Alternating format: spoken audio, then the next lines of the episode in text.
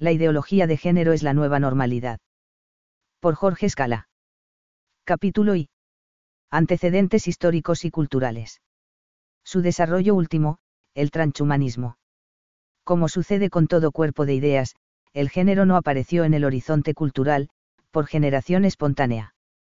Varias corrientes de pensamiento confluyeron, aportándole diversos elementos.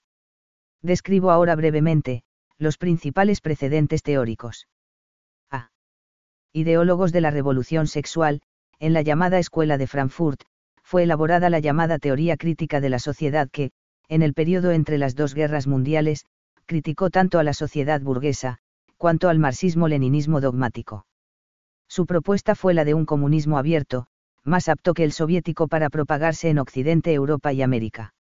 La integraron pensadores de diversas disciplinas filosofía, sociología, historia, economía, psicología, etc., cuyo punto en común fue, precisamente, el intento de difundir el marxismo en países refractarios a su versión leninista. Entre ellos, Willem Reich, 2, y Herbert Marcuse, 3, pretendieron fusionar algunas ideas de Karl Marx y más específicamente de Federico Engels, 4, con las de Sigmund Freud. Remedan la lucha de clases por una supuesta lucha de sexos, donde la mujer sería la clase oprimida, y el varón la opresora. La síntesis superadora se lograría con la liberación sexual, es decir, ejercer la genitalidad sin ningún tipo de freno o límite. B. Constructivistas sociales, de Jacques Derrida, 5, toman la deconstrucción de la realidad, que tanto él, como más intensamente aún, Michel Foucault aplican a la sexualidad. Para ambos, no existen los objetos, la realidad, ni los sujetos, el hombre que descubre la realidad, sino solo el lenguaje que va produciendo los objetos, a medida que les asigna un nombre, los clasifica, caracteriza, etc. Dicho lenguaje es construido por la sociedad, que le va otorgando un valor semántico obviamente cambiante, según las circunstancias de tiempo y lugar, para lo cual se debe de construir el modelo cultural anterior.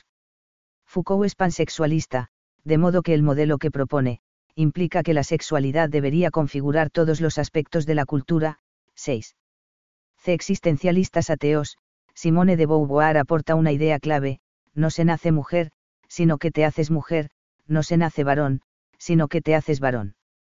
El género sería entonces una construcción sociocultural, llevado a cabo mediante la experiencia, y la experiencia femenina sería la de haber sido dominada, a lo largo de toda la historia. Por tanto, se deberían eliminar las jerarquías, en todos los órdenes de la vida privada y pública, imponiéndose relaciones igualitarias, entre los seres humanos diferentes. De feminismo de género, en una suerte de sincretismo de todos estos antecedentes, a comienzos de los años 70 del siglo pasado, nace en EU una nueva corriente del feminismo, superador del primero el de la igualdad con los varones, el denominado feminismo de género. Una frase de Firestone lo caracteriza muy bien, para organizar la eliminación de las clases sexuales es necesario que la clase oprimida se revele y tome el control de la función reproductiva, por lo que el objetivo final del movimiento feminista debe ser diverso del que tuvo el primer movimiento feminista, es decir, no exclusivamente la eliminación de los privilegios masculinos, sino de la misma distinción entre sexos, así las diferencias genitales entre los seres humanos no tendrían nunca más. Ninguna importancia cultural. 7. El género es precisamente, el cuerpo conceptual que permitiría borrar la distinción entre los sexos. Esta idea se completa con la expresada por Betty Friedan, Nancy Chorodó, Christine Ridio y Alison Yagar, las que sostuvieron que la raíz de la opresión a la mujer, está en su papel de madre y educadora de los hijos. Por ello, debe ser liberada de ambas tareas, a través de la promoción de la contracepción y el aborto, y de transferir al Estado la responsabilidad de la educación de los hijos. Kate Millet, en su libro Sexual Politics, sostiene que el objetivo del feminismo debe ser la destrucción del patriarcado, y que la heterosexualidad significaría dormir con el enemigo, por lo que se hizo lesbiana militante. Juliet Mitchell, en Woman's State, afirmó que la revolución feminista debe lograr la derrota de los varones.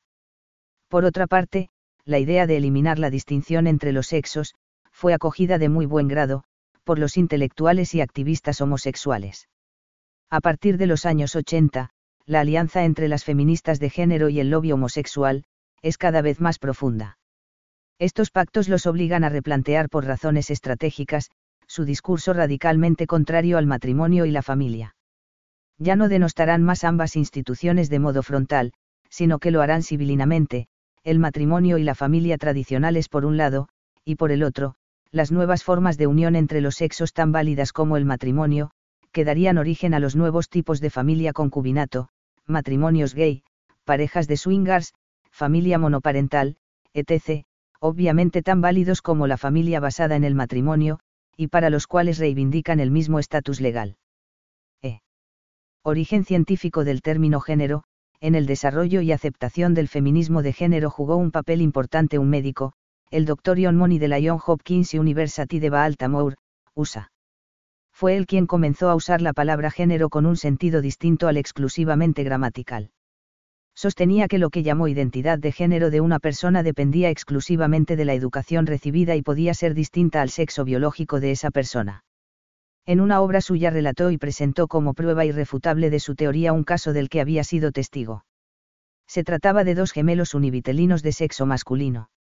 Uno de ellos había sufrido una amputación del pene en una operación de circuncisión, los padres acudieron al doctor Moni que les aconsejó que lo castraran y lo educaran como una mujer. Según el citado médico, el experimento había dado como resultado que uno de los dos gemelos desarrolló una identidad masculina y el otro una identidad femenina. Parecía, pues, irrefutable que era la educación y no la naturaleza quien tiene la última palabra en la determinación de la identidad de género. 8. En primer lugar debo subrayar el fraude metodológico del trabajo. Las ciencias empíricas elaboran hipótesis, para explicar determinados fenómenos, cuando esa hipótesis es verificada experimentalmente, se convierte en una teoría. Toda teoría permanece válida, hasta que una nueva teoría la supera, bien por demostrar errores en la comprobación empírica por aparatos de medición más perfectos, o porque se verifica otra hipótesis, que implica una explicación más completa del mismo fenómeno. Ahora bien, para que una verificación sea considerada válida, debe repetirse sin fisuras en un número razonable de experimentos. Para sostener, con validez científica, que los aspectos biológicos son poco relevantes en la sexualidad humana, y que en ella lo decisivo es la educación, se necesita una verificación experimental, en un número significativo de personas. Uno en seis mil millones que sea diferente, no alcanza para demostrar que ese único es el individuo normal, y el resto de la humanidad es anormal, más bien sería la excepción que confirma la regla. Es decir, que el experimento de Moni aun cuando hubiera sido verdadero, carecía de idoneidad para comprobar empíricamente cualquier hipótesis. Ahora bien, el asunto es que esa única comprobación empírica, no fue tal, sino un fraude cruel. En efecto, 9. Los gemelos son Bruce y Brian Raymar, y la desgraciada circuncisión de Bruce ocurrió en 1965. Sus padres, Janet y Ron vieron al Dr. Money en un programa de televisión, donde, aseguraba que es posible que los bebés tuvieran un sexo neutral al nacer, un sexo indefinido, que se puede cambiar en el desarrollo de su vida, explicó más tarde Janet Raymar a Ion Colapinto, autor de un libro sobre este experimento titulado Tal como la naturaleza lo hizo. Los padres se comunicaron con Moni, quien aceptó el desafío de intervenir quirúrgicamente, y educar a Bruce como mujer, utilizando a Brian con igual herencia genética, como un control teóricamente perfecto del experimento. El 3 de julio de 1967, Bruce fue mutilado y se le simularon genitales femeninos externos. A partir de esa fecha, Bruce fue llamado Brenda. Moni envió a la familia de vuelta a casa con instrucciones muy estrictas.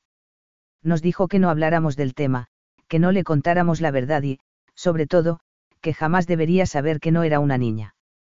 Las cosas fueron mal desde el principio. Janet recuerda lo que ocurrió cuando le puso a Brenda su primer vestido, justo antes de que cumpliese los dos años. Intentó arrancárselo, romperlo. Recuerdo que pensé, Dios mío, sabe que es un chico y no quiere que le vista como a una chica. A Brenda la atacaban constantemente en el colegio. Cuando orinaba de pie en el baño, la amenazaban con una navaja. El chico recordó este drama del siguiente modo, fue una especie de lavado de cerebro. Daría cualquier cosa porque un hipnotizador lograra borrar todos los recuerdos de mi pasado. Es una tortura que no soporto. Lo que me hicieron en el cuerpo no es tan grave como lo que aquello provocó en mi mente. Llegada la adolescencia de Brenda, Monique ya había usufructuado su experimento, se alejó de la familia Raimar, 10. En 1980, su padre le contó toda la verdad, a las pocas semanas de ello, Brenda optó por un largo proceso quirúrgico faloplastía, que luego de cinco años le devolvió la perdida apariencia masculina, y adoptó el nombre de pila de David. A los 23 años conoció a Jane, una madre soltera con tres hijos, con la que se casó más adelante. En el año 2000, su historia se hizo pública a través del libro ya citado del Dr. John Colapinto. Poco después de su publicación, David y Jane se divorciaron. El año 2002, su hermano gemelo Brian Raymar se suicidó. David se sintió responsable de su muerte, por lo que visitaba su tumba a diario. Dos años después, el propio David Bruce Raymar también se suicidó, concluyendo así definitivamente el trágico experimento del Dr. Moni. El género nunca tuvo ninguna comprobación empírica. F. Las diversas variantes del género, al abrevar en fuentes tan diferentes, la ideología de género tiene vertientes diversas. En algunos casos se trata de matices teóricos en la percepción de algunos temas no fundamentales. En otros, la diferencia es tan sustancial como la del objetivo final, por ejemplo, las corrientes que buscan la paridad con el varón en el ejercicio del poder real, y las que se proponen hacerlos desaparecer de la vida pública, 11. O también, las que se producen entre las feministas dedicadas exclusivamente a los estudios de género, que no traspasan la vida académica, y las que trabajan sobre el terreno, acompañando a las mujeres víctimas de la violencia machista, etc. F1.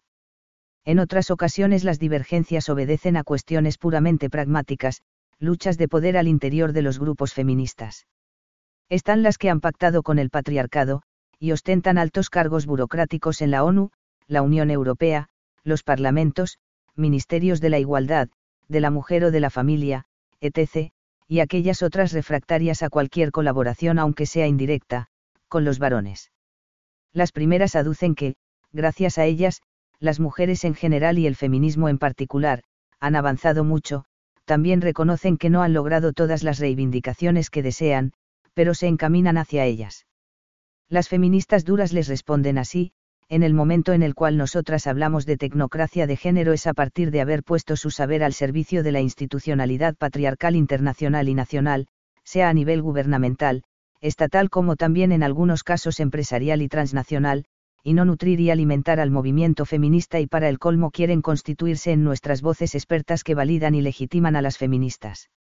Se han dado a la tarea de conjugar, de encajar, de incorporar, al discurso dominante la perspectiva de género, esfuerzo que tiene hoy sus frutos, la muerte del género como categoría develadora y la necesidad de superarla. Este hecho ha convertido esta categoría en una especie de condimento, complemento o adjetivo del modelo de desarrollo, del desarrollismo, haciendo viable y pensable un neocolonialismo, un neoliberalismo con perspectiva de género y sin siquiera la más tenue impugnación de su carácter patriarcal, que es su característica esencial, 12. F2. Un segundo elemento que influye y mucho, en las divergencias a veces notorias, entre los diversos autores, es la falta de rigor intelectual, lo que los lleva a un subjetivismo absoluto, que tiene como consecuencia que cada teórico del género tiene su propia tesis.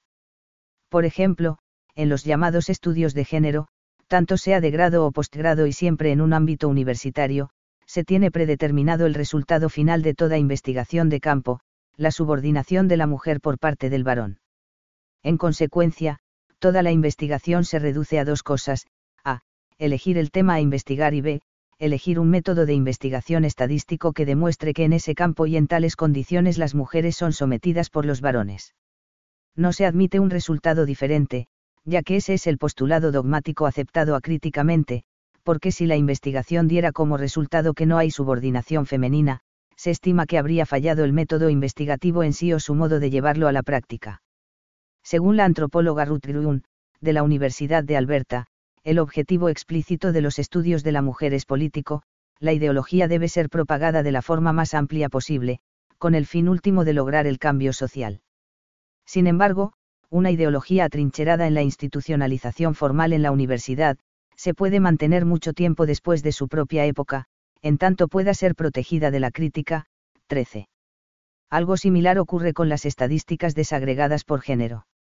En efecto, si la igualdad se puede medir, entonces alguien tiene que medir, de modo que las feministas puedan probar las desigualdades.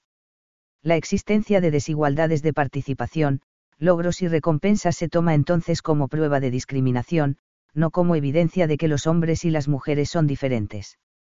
Quienes aceptan las diferencias entre hombres y mujeres esperan tasas de participación diferentes. No ven la razón por la cual la igualdad de derechos u oportunidades deberían dar como resultado una participación estadísticamente igual. 14. En pocas palabras, no se puede investigar la verdad, porque ésta ya ha sido predefinida dogmática e ideológicamente, como el presupuesto mismo de toda investigación. F3. Por este doble motivo, el lector que profundiza en el tema, se encontrará inevitablemente, con grandes discrepancias entre los ideólogos del género, al punto que le podría resultar muy difícil precisar concretamente en qué consiste esta ideología. Este libro pretende dos objetivos, un grado, divulgar el tema para alertar y poner en movimiento al común de la gente, y dos grados, introducir en el tema a quienes pretendan profundizar en él. Como veremos, todo este cuerpo de ideas se pretende imponerlo, deconstruyendo la cultura patriarcal aquella que las ha relegado al hogar, a través del empoderamiento de la mujer. Es decir, que se trata de una nueva antropología, que debería originar una nueva cultura. Ahora bien, esa doctrina, por su falta de correspondencia con la realidad, solo puede imponerse ideológicamente, es decir, coartando la libertad de la gente, mediante una articulada manipulación semántica, a través de los medios formales e informales de educación, tal cual estudiaremos en el capítulo siguiente. No obstante y antes de ello, delinearemos lo que aparece como la ulterior evolución de esta ideología, que conllevaría la desaparición de la humanidad. G. El transhumanismo como última etapa y coronación de la ideología de género, a lo largo de este libro veremos que el género pretende abolir las diferencias entre mujer y varón, eliminar la identidad sexual, y, en definitiva, sustituir la condición natural humana por todo tipo de elecciones, pero siempre dentro de la especie humana. El transhumanismo, partiendo de esta base, da un salto al vacío sin retorno posible alguno. Este comienza aceptando que cada ser humano puede autoconstruirse en su humanidad, con autonomía absoluta de lo biológico, psicológico y espiritual. Busca superar las limitaciones humanas, mediante el desarrollo de una tecnología que mejore las capacidades humanas, tanto a nivel físico como psicológico o intelectual, Baastram, Nick, 2005. A History of Transhumanist Thought. Journal of Evolution and Technology. 14, 1125. Ellos sostienen que, con diversos avances tecnológicos, se podría crear un nuevo ser, en parte humano y en parte un artefacto. La última etapa sería la conciencia de cada quien sus recuerdos y experiencias recogida en un chip, e insertado en una máquina inmune al dolor, cyborg, que podría subsistir para siempre, mediante la sustitución de las piezas que se vayan deteriorando. Así se conseguiría una suerte de inmortalidad, de quienes dispongan del dinero suficiente para llevarlo a la práctica. Cyborg se origina en el acrónimo inglés organismo cibernético. Partiendo de logros técnicos como el marcapasos, que permite vivir a un enfermo del corazón, o los trasplantes cocleares, mediante los cuales algunos tipos de sordos pueden escuchar, se fabula en torno a un ser originalmente humano, luego modificado por la tecnología. En pocas palabras, así como el género pretende superar las limitaciones de la condición sexuada del hombre, mujer y varón, el transhumanismo se propone superar los límites de la condición humana. Bien se ha dicho, que la revolución de hoy en día tiene un nombre, la humanidad aumentada o transhumanismo. Los medios de que se vale son las nanotecnologías, las biotecnologías, las tecnologías de la información y las ciencias cognitivas. Su objetivo consiste en traspasar los límites de la humanidad y crear un superhombre. Este proyecto teórico va camino de convertirse en una realidad. Es el término final del proceso de autorechazo y de odio a su propia naturaleza que caracteriza al hombre moderno, un hombre que se odia hasta tal punto que quiere reinventarse, corriendo así el grave peligro de desfigurarse irremediablemente. Hemos traspasado todos los límites, sin darnos cuenta de que los límites nos protegían. Más allá del límite solo existe la infinitud del vacío. Somos conscientes de lo que decimos cuando hablamos de hombres aumentados. ¿Cuánto falta para que haya varias clases de seres humanos, los humanos disminuidos y los humanos aumentados? ¿Cuál será el valor, cuáles serán el precio y los derechos de unos y otros? Me estremezco al pensar que quizá, dentro de poco, Algunos hombres podrán sentirse y creerse superiores a los demás en virtud de sus implantes tecnológicos, Robert Sara, se hace tarde y anochece, ed. Palabra, 5 grados edición, Madrid, 2020, páginas 211 y 214. G1. La Declaración Transhumanista WTA de 1999 afirma entre otros, los siguientes tópicos, 4. Los transhumanistas defienden el derecho moral de aquellos que deseen utilizar la tecnología para ampliar sus capacidades mentales y físicas y para mejorar su control sobre sus propias vidas. Buscamos crecimiento personal más allá de nuestras actuales limitaciones biológicas. 7.